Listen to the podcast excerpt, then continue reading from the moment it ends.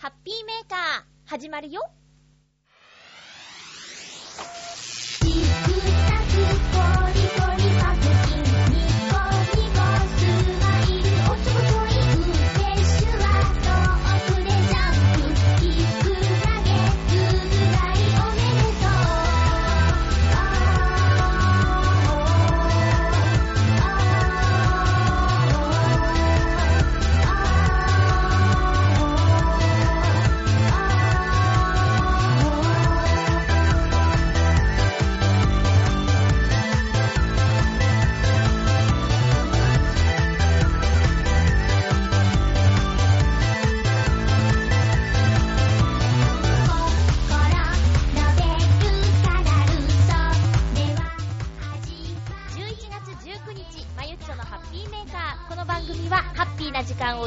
過ごしましょうというコンセプトのもと、ちょあへよ .com のサポートでお届けしております。私の今お世話になっている先生が紹介していた本で言われていたことらしいんですけど、時間がない、時間がないっていうのは果たして良くないことなんだろうかみたいな内容で、え、例えば、えー、夏休みの宿題に例えて解説していたんですけど、あのー、8月の30日、31日の効率の良さ。これは、すごいんじゃないかっていうことで、それまでの40日間以上、全然進まなかった宿題が、あの2日間で、わーっと片付けることができるっていうのは、時間がないっていうのは逆に力を発揮できる要因なんじゃないかみたいな内容の本らしいんですけど、私ね、あのー、だいたい1週間が日曜日の夜にスタートして、そっからもう金曜土曜の学校が終わるまで、もうノンストップなんですけど、こう、土曜日に帰ってきて、日曜日の時間の使い方が下手くそなんですよね。オープニングの曲も終わってしまいましたけども。それで、その本をぜひ読んでみたいなと思っているんですけども、まゆっちょは、ついに、10冊目を今日読破しましたよあと2冊、1ヶ月できっと読めると思います。1冊はね、あの、読みたいなって思ってる小説があって、紹介されていたんですけど、なんか面白そうだなと思って、図書館にリクエストを出したら、あ、すぐ、あの、別の館にあるので取り寄せますねって言っていただけたので、わー、やったーと思ってたら、家に帰ったらすぐ電話がかかってきて、あの、あるにはあるんですけど、本が破損してるので、しばらく修理に時間がかかりますって言われてね、ちょっと、あの、すぐ手元にないんですけどね、えー、その電話の後、その、お世話になっている先生のブログとかを読んでいたら、そういった本があるらしいということを見つけたので、またこれを図書館に探しに行きたいなと思っています。なんだっけなどっかの番組で、テレビ番組で、あの、読書について、まあ、これはアンケートを取っていたのは10代、中高生に向けてだったんですけど、その中で本の出版に関係する人出版社の人とか、あと小説、石平さんとか、いろんな人がね、コメンテーターで参加していて、えー、本を読んでも忘れちゃうんですっていう悩みに対して石平さんが、いいんだよ忘れてもって、読んだその時に何か、何でもいいから何か感じれば、それでいいんだよって。全部覚えてようなんて、そんなの僕でもできないことだよ、みたいなことを言っていて、私もね、割とよっぽどがない限りは忘れてしまうんですけど、その本読んでる時に確かに何か感じてる、それは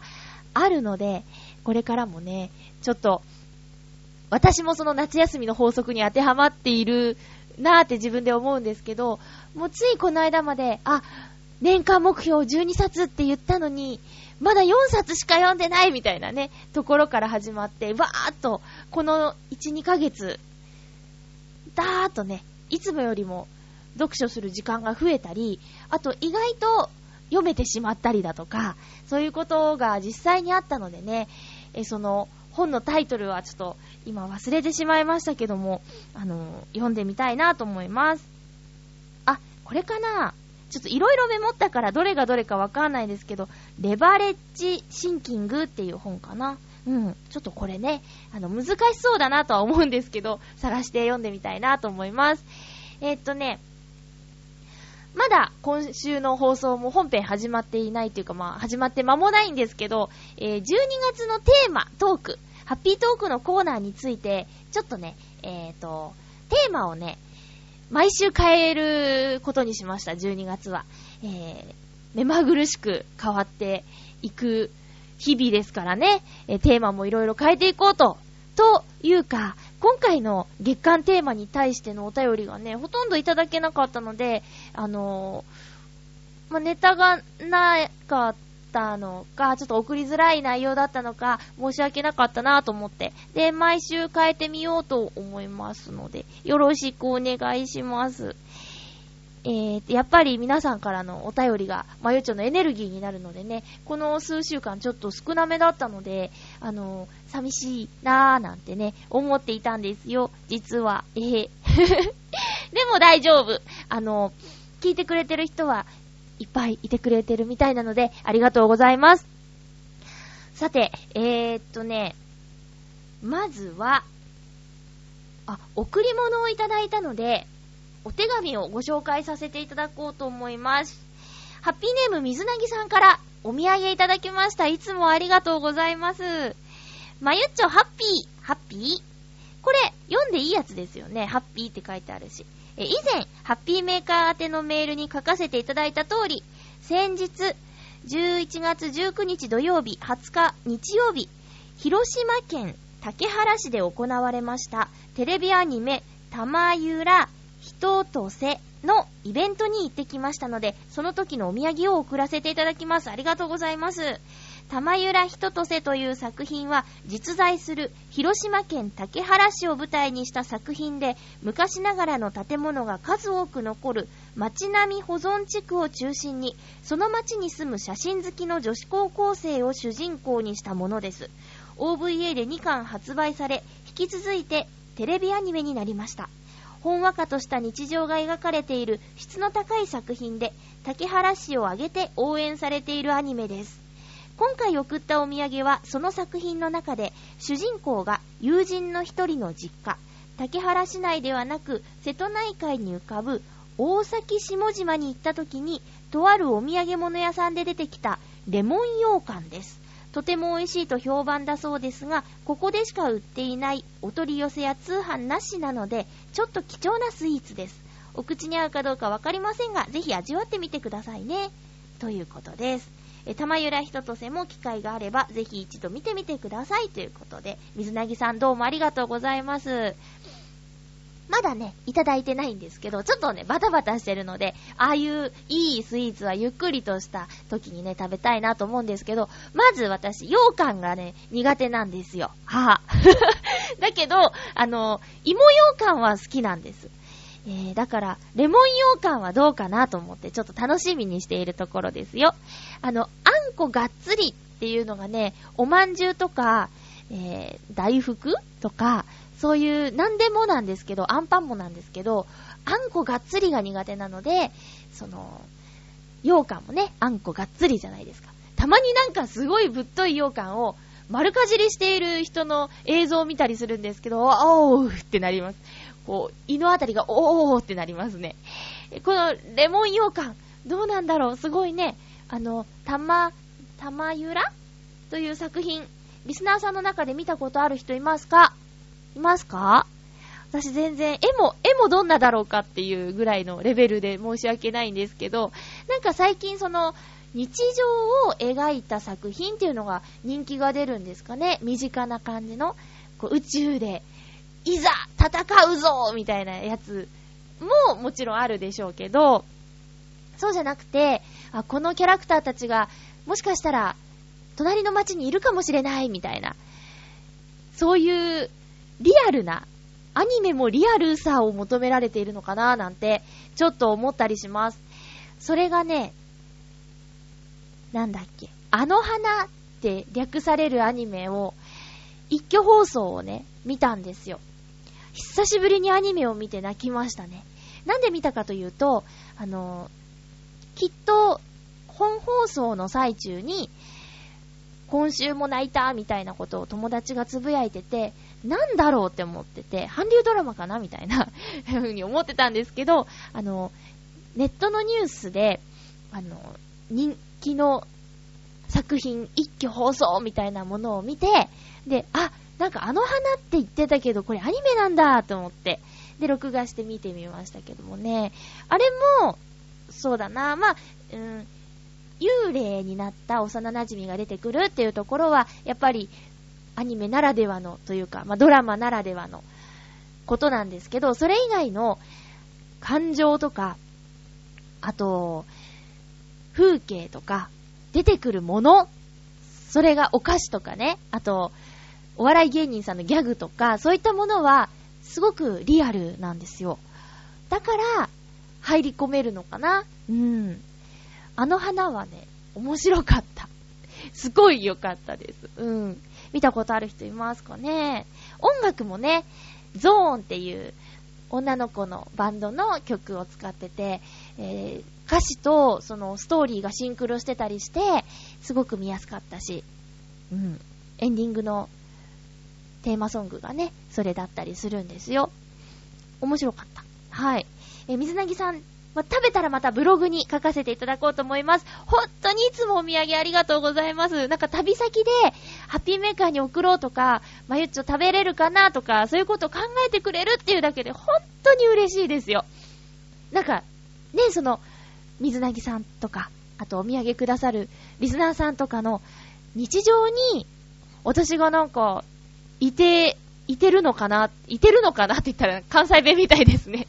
いるのかなみたいな風に思えて、すごく嬉しいです。ありがとうございます。何か本当お返ししないとね。いやー、お便りもどうもありがとうございました。ということで、ハッピーメーカーは今日も1時間元気にお送りしたいと思います。よろしくお願いします。まずはこのコーナーから参りましょう。ハッピーもぐもぐここで羊羹食べればよかったかな。まあなんかね、このスタジオハッピーメーカー、あのね、物を置くところが少ないので、ついこう、手軽につまめるもぐもぐアイテムにしてしまうんですよ。すいませんね。今回のもぐもぐアイテムは、なんと、いただき物なんです、これも。え、セブンイレブンさんで、今ね、700円以上購入すると、抽選ができるんですよ。その抽選に当たったんです。で、これもらいました。ブルボンのフィットチーネグミ。アルデンテな新噛み心地。キュンと酸っぱいイタリアンパスタフィットチーネのようなグミ。レッドグレープフルーツ味。です。グミですね。フィットチーネってパスタの名前だよ酸っぱいかないただきまーす。ん。うん。わ、グレープフルーツの苦酸っぱい感じがすっごい、この味。グレープフルーツ。噛み心地も、なるほどねって感じ。うん。アルデンテな噛み心地。グミ好きなんですけど、やっぱりこだわるところは、歯ごたえですね。サワーズがとっても好きで、グミの中では。まあ、ハードな方です。でもね、ハードすぎるグミは、ちょっと苦手かな。なんだろう、もう、ぐーって噛むやつ。やっぱちょっと戻りがいるよね。うん。皆さんグミ食べますか？あの、いたじらのヨシオンさんは、グミを舐めるって、いつかの放送で言ってて、じゃあ飴でいいじゃんみたいなね。やっぱグミの醍醐味は、この、くにゅくにゅとした食感なんじゃないかなって、やっぱり私はね、そこは譲れないですね。うん。譲ってもらわなくていいよとか言われそうですけど ただの感想です。えっ、ー、と、これ美味しいですよ。味も、すごく爽やかな感じ。酸っぱいけどね。ブルボンのフィットチーネグミ。今日はレッドグレープフルーツ味をもぐもぐしました。酸っぱいからか FF ってなっちゃいますね。えっ、ー、と、職場の女の子に、あの、あ、私たちのチームに来て間もないんですけど、最初の方にね、あの、私こういうことやってるんだ、みたいなことを話して、そしたら、なんと彼女は、ラジオをね、毎週聞いてくれてるみたいなんです。ねえ、優しいよね。でね、そういえば、あの、もぐもぐアイテムって毎週どうやって決めてるんですかって聞いてくれて、どうやってって、なんとなくみたいなね。あの、コンビニによって手当たり次第ですよね。今回は違ったんですよ。でもいただいたものなんでね。せっかくなので。ああいう抽選って当たるんですね。うん。皆さんも挑戦してみるといいですよ。だけど、一人で行って、わーいっていう表現がなかなか難しいですね。店員さんも淡々としてると、なんか喜びをどこに持っていけばいいのかしらみたいな。あ、もう当たりましたね、みたいな感じで言われると、あ、あ、どうも、みたいな。どうもって。本当はすごい嬉しいのに、あ、どうも、っていう風になっちゃうんですよ。店員さんも頑張ってちょっと盛り上げてくださいね。ただ、まあ人によるかな。あんまり大ごとにしないでくれよっていう人もいると思うので、その辺は難しいですね。人見て判断しなきゃいけないので。ということで、私は当たりましたやったーフィットチでグミをもぐもぐしました。さあ、ここで一曲聴いていただこうかな。えー、やっぱり秋といえば、なんかちょっとしんみりした雰囲気にえー、がイメージとしてあるんですけども、えー、また今週もノートノーツの曲をお送りしたいなと思います。えっとね、ノートノーツの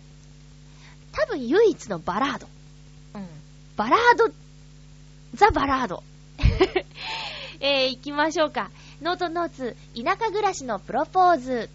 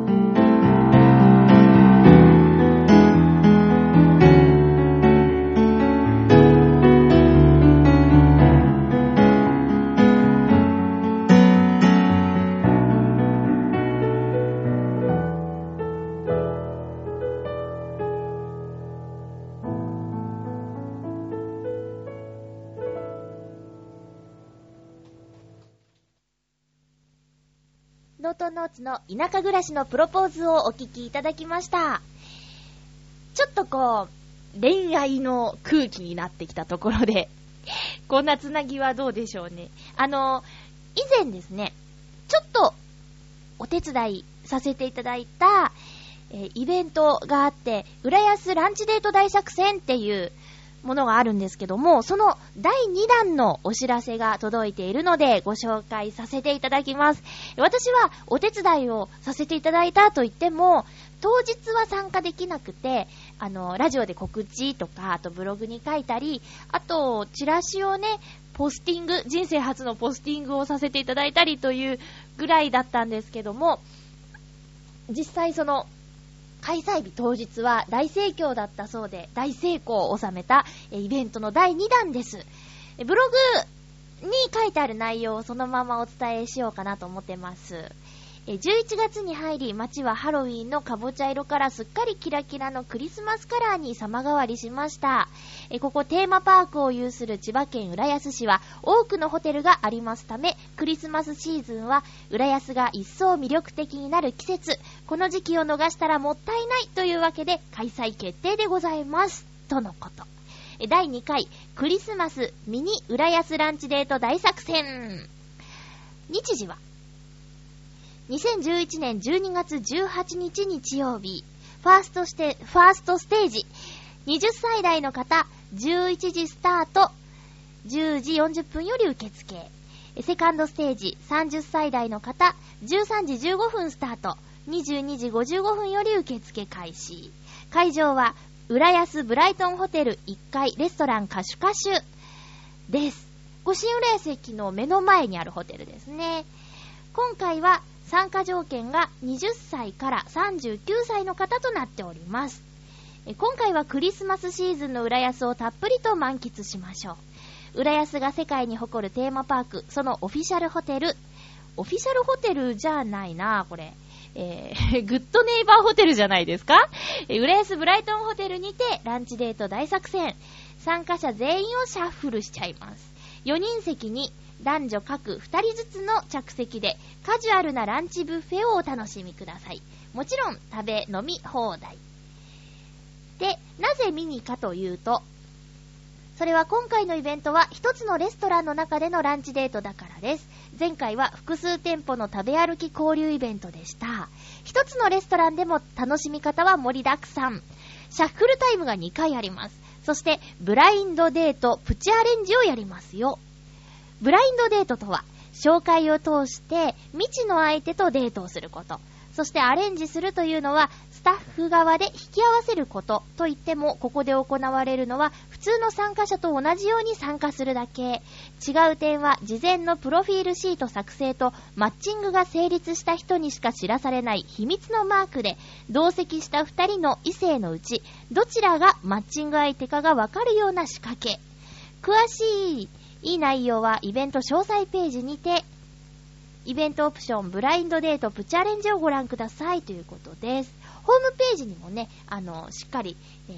詳細が書いてありますのでご覧ください。え今回は募集人数が前回に比較して少ないため、なるべく早めのお申し込みをお勧めいたします。そして参加費は1人参加より2人参加、そして3人参加の方がお得です。ぜひご友人様とお誘い合わせの上ご参加お待ちしております。とのことです。えーと、興味のある方は、浦安ランチデート大作戦のホームページをご覧ください。すごいですね。主催者の方とはお会いしたことあるんですけど、どんどん活発に活動してますね。2月ぐらいにもまた、なんか、あるかもしれないみたいなことを聞いておりますけれども、え私はちょっとね、当日の参加は厳しいんですが、こうやって、まあ、こういうイベントがあるよっていうことをお伝えするっていうことはやらせていただこうと思っています。あのー、職場と家の往復で出会いがないよとか、職場に素敵な人がいる方は別ですけどね。あとはそうだな、カルチャーセンターに行くにはちょっと腰が重いなとか、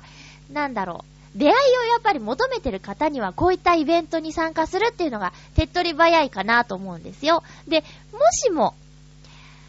ぴったり会う人がいなくても、そこはお腹が満たされれば心も満たされるということで、この浦安の中にあるホテルは、お料理も美味しいと評判なのでね、特に歌手歌手さんは私、浦安の、えー、ケーブルテレビでやっている番組で何度もご紹介させていただいているお店なので、あのー、すごく美味しいお店だと思います。まだ行ったことないんですけどね。えー、っと、このホテルで行ったことあるのは和食のお店かなまだね、この歌手歌手さん行ったことないんですけどもね。ということで、えー、浦安、なんだ、クリスマスミニ浦安ランチデート大作戦。というイベントが開催されます。12月18日に開催予定なので、えぜひ詳細ホームページでチェックして、興味のある方は参加してくださいね。よろしくお願いします。ちょっとうまく紹介できたでしょうかすいませんでしたね。ということで、コーナーいきます。 Happy Talk Happy Talk、えー、月間テーマ。11月後半のテーマはあなたの冬支度ということでお便りをお願いしておりましたけれども、今週も1通いただいています。えー、っと、ハッピーネーム、コージーアットワークさん、ありがとうございます。まゆちょハッピー、ハッピー？冬の、うん、部屋の冬支度に必要なのは暖房器具。最近石油ストーブが人気ですが、一人暮らしだと灯油の保管とか購入がちょっと大変ですね。そのため、私はガスストーブを使っています。上に夜間を乗せておくこともできるので結構便利。太いホースがちょっと邪魔ですが、ガス漏れを起こさないためなので、頑丈なものを使うことにした、頑丈なものを使うに越したことはありません。エアコンと違い、火を使うので、定期的な換気が必要ですが、火の温かみというのは本当にいいものだと思います。本当は、薪ストーブなんかが使えたら最高でしょうね。うん。そういえば、家で猫を飼っていた、飼っていた時、ストーブの真ん中で寝るもんだから、白い毛がこんがりきつね色になっていたことがありました。もちろん毛だけで本人は全然平気でしたが、なんだか美味しそうな焦げ目でしたよ。では、ということです。ありがとうございます。ガスストーブか。うちね、ガスファンヒーターなんですよね。だから火が直接見えないし、結局ね、電気もガスも両方使うので、光熱費がガーンと上がっちゃうので、あんまり使ってないかな。ただ、ものすごく早くあったかくなります、部屋が。うん。そう。多分ね、そう、一人暮らしでというか、その、木造アパートとかだと、使っちゃダメなんじゃなかったでしたっけ？私、契約書にね、そういうのあった気がします。石油ストーブの使用は禁止とか、楽器ダメとか、麻雀ダメとかいろいろね、注意事項ありますよね。そんな中にその石油ストーブのことも書いてあったような気がするんですよ。そっか、ガスストーブっていうのがあるんだ。ガスストーブね、いいですね。夜間置けるしね。いいなぁ。ガスファンヒーターはなぁ、別にこれといって早いっていうところだけですよ。うん。換気も必要だしね。あとね、あれだ。私が上京して、え一人暮らしをするときに、本当に火の元に気をつけなさいよって、うちの母親とおばさんがね、すごく心配性なんですね。だからね、あの、初めての一人暮らしの冬に使えるようにって、もらった暖房器具はオイルヒーターだったんですけど、オイルヒーターってわかりますか？直接火とかが出なくって、あの、高齢者さんとかでも安心して使えるよって言うんですけど、えっ、ー、と、鉄製の本体の中にオイルを熱して巡らせて、ほわーんと柔らかい、あったかい、優しいぬくもりが広がるっていうんですけど、それね、即断性がないんですよ。だから、シャワー、ユニットバスとかですよ。シャワー浴びて、で、寒いって外に出た時にまだ部屋が暖かくないみたいなね、そんな状況なので、オイルヒーターはね、あんまり良くなかったかな。ただね、洗濯物乾かすのにすごい良かったです。バスタオルとかちょっとかけとけばすぐ暖かくなるし、カラッとするしね。だからいいとこと良くないとこがあったかな。あと、なんか海外のメーカーのやつをね、買って送ってくれたんで、すごい大きかったんですよ。だからそのオイルヒーターを使うと電子レンジ使えないとか、そのオイルヒーター1個でもう電気すっごい食っちゃうみたいなね、そんなことも知らないから、ブレーカー落ちて真っ暗になって、テレビも何にもつかなくなって、すごい焦ったことがありますね。えー、えそんな暖房器具。あとは、最近あんま見かけないですけど、私結構ハロゲンヒーター好きだったよ。ハロゲンヒーターって覚えてますか？なんかね、その商品によって違うと思うんですけど、私が持っていたものにシールで貼り付けられてたのは、たった2秒で太陽の、日向の暖かさみたいな風に書いてあって、本当になんかね、お日様の光みたいな熱を感じることができるのがハロゲンヒーターだったんですよ。で、ハロゲンヒーターがあっという間にお店からなくなって、最近あるのがカーボンヒーターですか。あれなんかちょっと高いですね。うん。ちなみに、昨年の冬はそんなに寒くなかったこともあって、私は電気ストーブ1個と、あと、はショップチャンネルで買った、えっと、1畳分の、うーん、ホットカーペットなんだけど、くねくねしてるやつで乗り切りましたね。うん。エアコンの暖房とか使わないし、あと、ガスファンヒーターも使わなかったな。あれ、動くかな、今年。今年ちょっと冷えそうですね。そんなこんなで、あの、いろんな暖房器具ありますけど、皆さん本当に火の元だけは気をつけてくださいね。あの、田舎、私の出身地は倉敷の割と田舎の方だったんですけど、あの、私のね、同級生のこのお家が火事になっちゃったことがあったんですよ。で、その、なんで火事になっちゃったかっていうのが、あの、農家をや、農家というか田んぼとかやっているお家だったんですけどね、ガソリンも家にあったんですよ。で、灯油とガソリンって違うじゃないですか。でね、その家には、あの、高齢のおじいちゃんおばあちゃんがいたみたいなんですけど、どうやら、そのね、まあ、寒い中ね、頑張ってやってくれたことなんですけど、灯油を入れなきゃいけないところにガソリンを入れちゃったみたいで、それが原因で火事になっちゃったっていう同級生がいてね、中学校だったかな？小学校だったかな？うん、結構大ごとになっちゃったんですけど、だから本当に皆さん、気をつけてください。一人暮らしをしている人も多いと思うんですけど、もう本当にコンセントからね、電気ストーブとか使っている人はコンセントから抜いて、もう嫌じゃないですか。切ったかなってそわそわするのって。怖いしね。なので、自分の部屋だけじゃなくて、もうお隣とか上とか下とかにもね、影響があっちゃうことだし、まあ、もっとそれ以上隣のとかもあるからね、本当に火の元に気をつけましょう。私、弟と暮らしていた時なんですけど、隣のアパートが出火して、まあ、朝だったんですよ。でね、ドアを叩く音がするんで、どんどんどんって、逃げてください、逃げてくださいって言うの。で、はぁと思って、何？と思って、ドアをバーちょっとね、こうチェーンをつけたまま開けたら、もくもくって煙が部屋の中入ってきて、で、弟もね、夜遅くまでアルバイトしてたので、弟の部屋行って、どんどんどんって言って、ねえねえねえ、隣が火事なんだけどって言ったら、うるさいなぁみたいな。最初信じてくれなかったんですよ。だけど、本当だから本当だからって言って、二人で近所のすき家に逃げ込みましたけどね。で、しばらくして帰って。まあ、その後、出荷しちゃったアパートは全部取り壊しになっちゃって、うちのアパートは、まで燃え移るようなことはなかったけど、まあ、近くであんな火を見たのは初めてだったので、すごく焦りましたね。うん。乾燥もしてるから、もう、思わぬ速さで回っちゃったりするから本当に気をつけてくださいね。えー、冬支度という話題で、えー、お送りしてきましたけども、私今支給必要なものがあって、手袋。これがね、まだ冬支度できてないですね。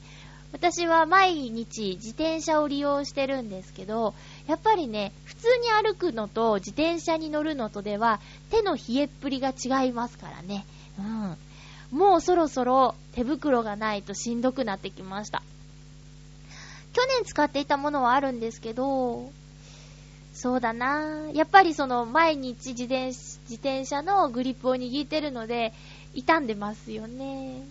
買わなきゃなぁと思って。で、私、そ、スマートフォンをね、使ってるんですけど、もう去年もね、あったけど、手袋したままタッチパネルが操作できるよっていうやつ、やっぱり興味あるかな。うん。皆さんはどうですか？えー、あと、マフラー。マフラーもね、なんとなく、あ、もうとりあえずいるみたいな感じで、声優でね、400円ぐらいでフリースのマフラー 売ってたから、とりあえずそれを巻いて、もうずーっとそれになっちゃって、あったかいんだもん、フリース素材ってあったかいね。あれがいいんですよ。あとね、タイツを、もう毎日履くようになりました。あの、男性はピンとこないかもしれないけど、タイツって、80ぐらいからなんか数字がついてるんですよ。それはタイツの生地の厚みを表現する数字なんですけど、80、90、100、110、120、130。で、110ぐらいまでは知ってたんですけど、なんと今年私初めて見た150デニーロっていうね、驚異的な分厚さの、まさにね、スパッツみたいな分厚さのタイツを見つけて、それを買ったんですけど、もうね、脱げなくなっちゃった。なんか、あったかくて。安心なんですよ。タイツ履いてると。ねえ。なんか、去年ツイッターですごく盛り上がってた話題があって、冬になると女子は黒タイツ率が上がるみたいな。黒タイツ反対みたいな人と、黒タイツいいじゃないですかみたいな人で、すごい盛り上がってたんですよ、ツイッター上で。皆さんはどうですか？やっぱりこう、肌色が見えた方がいいんですかね？私はまあ、実用性重視なので、もうあったかい黒いタイツ様々なんですけどね。で、特に150デニーロは、私が見た中で一番分厚いもので、もうポカポカ具合が半端ないですよ。うん。もし、女子の皆さん、寒くて、冷え、冷えで困ってる方がいたら150デニーロをおすすめします。はい。ということで、えー、ハッピートーク、あなたの冬支度というテーマでお送りしました。皆さんどうもありがとうございました。続きましては、コーナーにいただいているのでご紹介したいと思います。お初でゴー珍しいですね。お初でゴーにいただきました。ハッピーネーム旅人さん、ありがとうございます。まゆちょさん、ハッピー、ハッピー？お初でゴーよりこんなお話をお送りいたします。ありがとうございます。私が今のバイトを始めて1年半経ちました。そのバイトのオフが毎週土曜日。なので、ここ最近、金曜日から土曜日の夜を都心で過ごすことが多くなりました。これは都心、かっこ、秋葉原や渋谷などにある24時間営業の施設、かっこ、漫画喫茶やネットカフェなどで一夜を明かし、翌朝に家に帰るというもの。へぇー。時には家に帰らずそのままどこかへ遊びに行くこともアグレッシブですね。そんなある金曜日の夜の出来事、この日はどこの施設も満員だったので、今日は帰ろうかということになり、電車に乗り帰宅しました。茅場町から地下鉄東西線に乗り換えたのだが、途中の東洋町で途中下車する運びに、次の電車はもうない。あ、終電だったんですね。東洋町止まり。うんうん。え、つまりこの日、私は生まれて初めて最終電車を逃してしまったのです。東洋町駅を降り、外に出ても24時間営業の施設がなく、仕方がなかったので、東洋町から浦安までのおよそ7キロの道のりを歩いて帰ることにしました。大変浦安に向けてただひたすら東へ歩いていくことおよそ1時間、荒川をかける全長およそ1317メートルの清砂大橋が見えてきました。隣には地下鉄東西線の鉄橋がかかっていたのだが、それを見た私はなんだか悲しい気持ちになりました。今日はもう地下鉄は走らないんだ。そうですね。途中にあるコンビニとかで小休憩しながら歩き続けることおよそ2時間半。江戸川をかける浦安橋が見えてきました。その橋の中間地点から浦安駅前の夜景を望んだとき、ああ、帰ってきたんだ浦安に帰ってこれたんだと心の中で叫んでしまいました。声に出してもよかったかもよ。そんなわけで、浦安到着が深夜3時過ぎたという奇想天外な一夜が終わりました。めちゃめちゃ疲れましたが結構楽しかったです。またいつかやってみたいものです。笑い。長ったらしい話ですみませんでしたってことですが、全然いいですよ。ありがとうございます。そうですよね。金曜日の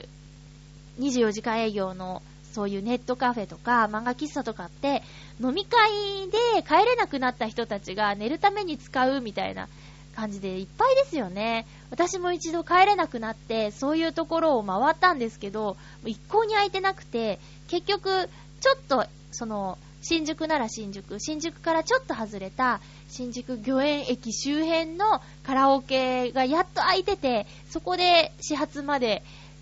こう、夜を明かしたみたいなことはありますね。ネットカフェとかってソファーがあったりして、多分カラオケより寝やすいじゃないですか。で、カラオケは周りの部屋のズンガンズンガンっていう音が聞こえてきて静かじゃないでしょ？だけど漫画喫茶はみんな静かにしましょうっていうのがルールみたいになってるから、寝るならそっちですよね。でもきっと旅人さんは寝ないで読んだり、なんか見たりしてるんだろうね。そっか。休みがこの週末に被ってるっていうのはどうですか？なんか平日休みがいいっていう人が私の会社の中にはいるんですけど、なんかどこ出かけるにしても、その週末だと混んでて嫌だから、せっかく休みだったらゆったり過ごしたいから、平日休みがいいですって希望する人は結構いるんですけど、旅人さんはどうですか？まあ、イベントとかにね、よく行く人は週末が休みの方がいいでしょうけどね。イベントって大体週末開催だから。あイベントといえば、ハッピーメーカーリスナーの皆さん、行きますか？おしゃもじ祭り。うん。12月2日金曜日ですよね。もういよいよ今週じゃないですか。ねえ、私は学校があって行けないんですけど、あの、前ね、ハッピーメーカーでアシスタントをしてくれていた、ゆっこちゃんことひなたゆきこちゃんが、えー、組んでいるグループ、おしゃもじ、ユニットか、おしゃもじの初のイベントが、秋葉原のドレス秋葉ホールで12月2日金曜日に開催されるんですよ。詳細はおしゃもじのホームページ、ゆこちゃんのブログなど見てみてくださいね。そして、もし行ったら、絶対教えてほしい番組にメールください。よろしくお願いします。なんかね、ツイッターとか見てると、あの、ダンスがとか、いろいろと準備頑張ってるみたいですよ。衣装がとか。やっぱりね、イベントのために美容院も行くって言ってたし、なんかもういろいろ気合入ってるなぁと思って。ダイエットも頑張ってたんじゃないっけ？うん。だから、行ける人はぜひ応援に行って、そして行けないお姉様にですね、ゆっこちゃんの勇姿、そしてメンバーの勇姿をですね、ぜひ伝えてください。本当に本当によろしくお願いします。私の知っている人は何人か行くようなので、えー、私の知っている人で、リスナーさんもちょっと知ってる人とかが行くみたいなので、会場で会ったらちょっと、あ、来たんですねって言って、来たんですねって言って、声かけてあげてください。よろしくお願いします。ほんと教えてほしいの。見たいんです。絶対行きたかったんだけど、もうどうしても学校はね、開けられないから、残念です。はい。イベントといえばでちょっとね、おしゃもじのイベントのお話をしました。えー、さてと、もう一つ、ふつおたいただいているのでご紹介します。ハッピーネーム、コージアットワークさん、ありがとうございます。まゆっちょ、ハッピー、ハッピー？まゆちょ、寒い中のお掃除、お疲れ様です。どうもありがとうございます。私が冬の掃除で思い出すのは、高校でやったボートの清掃です。当時、私たちの学校で1年生は週替わり当番で練習用のボートを掃除するのが日課でした。その朝、学生寮の前の海にある浮桟橋に係留しているボートのところへ行くと、昨晩降った雪がみぞれ状態で船底に溜まっていました。あまりに寒いため、周囲の海面からはお風呂のように湯気が立っています。海水よりも気温の方がずっと低い時、海からは湯気が立ち上るのです。見たことあるよ。テレビでね。えー、それはもう、見るからに寒い光景だったのですが、さらに最悪なのは監督役の2年生が、この状態で靴を履いていると滑るから危険だ。素足でボートに乗って掃除しろと言い出したのです。鬼早朝から何の罰ゲームかと思いましたが、おっかない先輩の言うことには逆らえず、私たちは素手、素足で、シャーベット状態の雪が積もったボートに乗り移り、ああ、痛い船底の水の汲み取り、赤組と言います。押し、水を拭き取りました。はぁ、手足は真っ赤にかじかんで痺れるし、鼻水は出るし、監督役の先輩はどこかへ行ってしまうしで、散々な体験でした。うわー、すごい、スポコンですね、これ。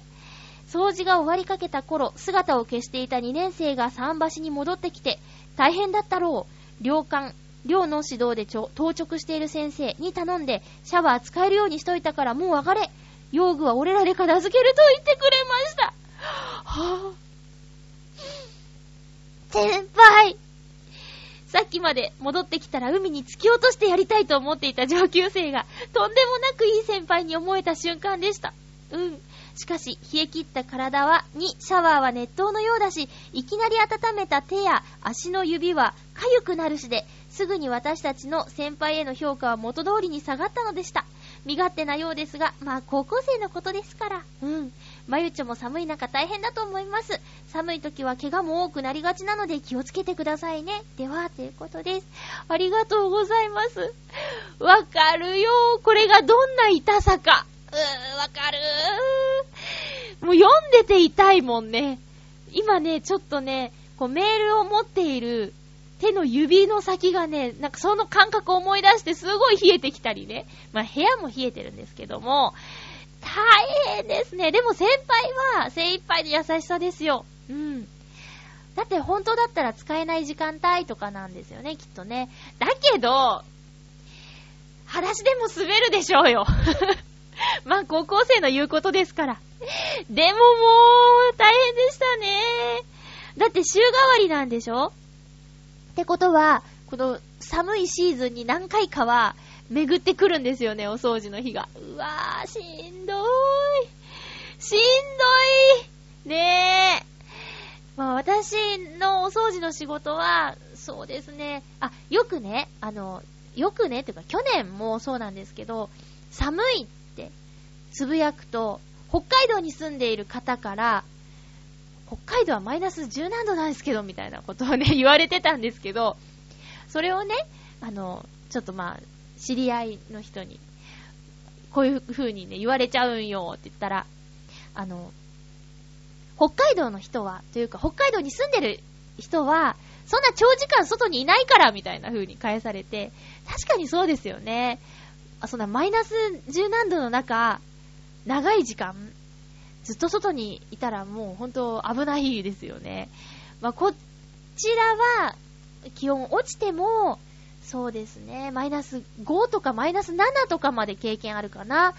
その夜中の掃除の時間帯でね、その凍ってしまうから温度計を置いてチェックをするんですけど、その中でちょっと印象に残ってるのがマイナス5とかマイナス7とかかな。うん、浦安は海が近いのでね、それぐらい下がっちゃうんですよ。もう場所によってなんですけど、だから予想最低気温はマイナス2度。って言われると、だいたいそれからマイナス2から3、さらにマイナス2から3した気温が私たちが働いている時間帯に体感する気温というか、まあ実際そこにある温度計が指す気温なんですけども、そうなんですよ。ツイッターってね、日本だけじゃなくて、世界でもね、見られるので、まあ私が今どういう状況か、寒いとか言ったところでね、もっと寒いとこはいっぱいあるからね。うん。まあ、でも、そのツイートをしている本人、私は寒いので、この冬も寒かったら寒いとつぶやいてしまうと思いますので、えー、北の方にね、住んでいる方には、それぐらいで何言ってんだって思われるかもしれないけど、割と過酷なんですよ、冬のお掃除。まあ、建物の中の時はまだいいですけど、もう一日中外とかもありますからね、芯から冷えちゃうんですよ。だからね、普段は私、あの、家でお茶をペットボトルに入れてとかって節約してるんですけど、冬の期間はね、つい、ホットココアとか60円で買っちゃったりしますね。自動販売機。紙コップの自動販売機で。それぐらいしないともう内側から温めないとダメなんですよ。ねえ。えー、ということで、コージアトワークさんどうもありがとうございます。私がね、バイトしてる内容をちゃんと知って心配してくれて、ほんと嬉しいですね。えー、どうもありがとうございます。私、えっ、ー、と、先週の月曜日、1週間前になりますね。あの、東京ディズニーシーに遊びに行ってきました。もうこの日が最高でね、ちょっとお話ししたいなと思います。10周年のイベントも開催している東京ディズニーシーなんですけども、クリスマス期間中は10周年のショーとかは特にやってません。ただ、10周年のデコレーションとかはね、えー、園内にあるので、そういったものの写真をパシャパシャ撮ってきました。加えてクリスマスのデコレーションもされているので、なんだか得した気分でしたよ。でね、今回はね、すごく嬉しかったことはね、嬉しくて思わずブログに写真貼っちゃったんですけどもね、あの、ミッキーマウスとツーショットの写真が撮れましたイエーイいくつだとか言わないでね、あそこでは年齢とかね、関係ないから。うん。ときめく人はときめいていいんです。あの、いつもはね、だいたい、そうだな、ディズニーシーだったら、船長さんみたいな格好してたり、あと、なんか、いろいろあるんですけど、今年はね、10周年ということで、10周年のイメージ衣装を着たミッキーマウスとの写真撮影ができたんですけど、これはもう今年じゃなきゃ、この10周年のイベント期間中じゃなきゃ、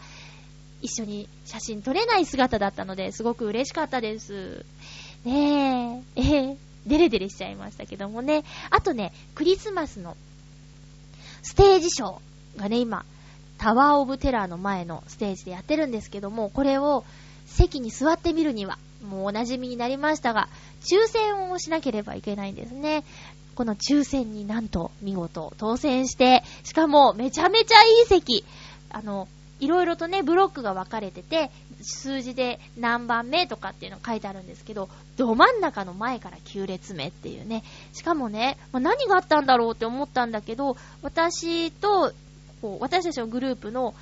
一個前の席、列の人たちが来なかったんですよ。うん。だから、ね、あの、ステージはすごく見やすくって、よかったんだけど、こんないい席なのに途中で帰っちゃったのかなとか思ったら心配になっちゃってね、逆にね。うん。で、いつ入ってくるんだろうっていうのもしばらくそわそわしちゃいましたけど、次第にもうショーに、あの、見入ってしまって、そんなこと忘れちゃってたんですけどね。タイトルは昨年と同じクリスマスウィッシュっていうんですけど、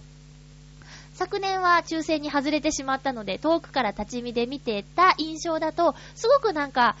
ふわふわしたおとなしいようなイメージがあったショーなんですが、今年タイトル一緒だからね、一緒かなと思ったんです、内容も。そしたらね、全然違うんですよ。すごく明るくて、ダンサブルなナンバーが続いてね、グーフィーとマックスの親子共演とかもあったりして、ヒップホップのパートとかもあったりして、すっごく充実の内容でした。あとね、大体クリスマスっていうと、ミッキーとミニーが、なんかこう、プレゼントお互いに、どうしよう、母みたいなことのやりとり、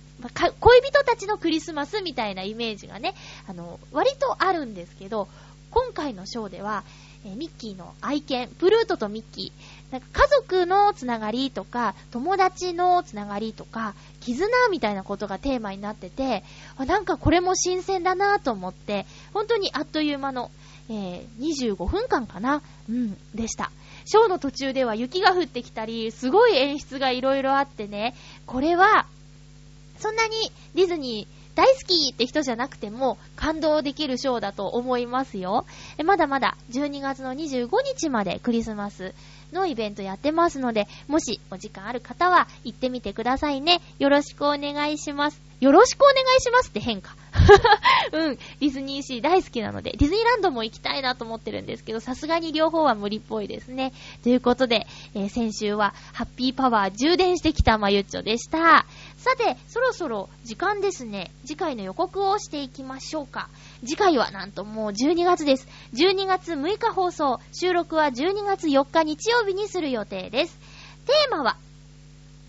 今年やり残していること、今年やりたいことというテーマになってます。12月は毎週テーマを変えたいと思ってますので、送り忘れのないようにお願いいたします。えー、さてと、私がこの番組で言っていいのかわからないんですけど、あの、ミッチェルさんの番組、ミッチェルのラブミッションっていう番組が各週の木曜日に配信されていますが、皆さん聞いてますでしょうか？ミッチェルお姉さんのね、あの、素敵な声と、えー、素敵なトークの番組なんですけど、あの、ミッチェルさんの曲のプロモーションビデオがついに完成したということで、私早速見ましたけど、すごい素敵でした。皆さんもぜひ見てみてくださいね。そして、なんだか、嬉しいお知らせもミッチェルさんのブログでされていたので、そちらも皆さんぜひチェックしてください。私もね、どうなるんだろうって心配というか気になっていたので、あの、結果を聞けてよかったし、あ、これから、これからどうなるんだろうっていうのも気になるところなので、ぜひ、ミッチェルさんのブログ見てみてくださいね。あの、チョアヘヨブログから各パーソナリティのブログにリンクしてありますので、えー、皆さんの情報をぜひブログからゲットしてください。もちろん、新しく加入した馬王さんと大塚デモカさんのブログにもリンク貼ってありますよ。ということで、お送りしてきましたハッピーメーカー、そろそろお別れのお時間です。お相手はまゆちょことあませまゆでした。また来週、ハッピーな時間を一緒に過ごしましょう。ハッピー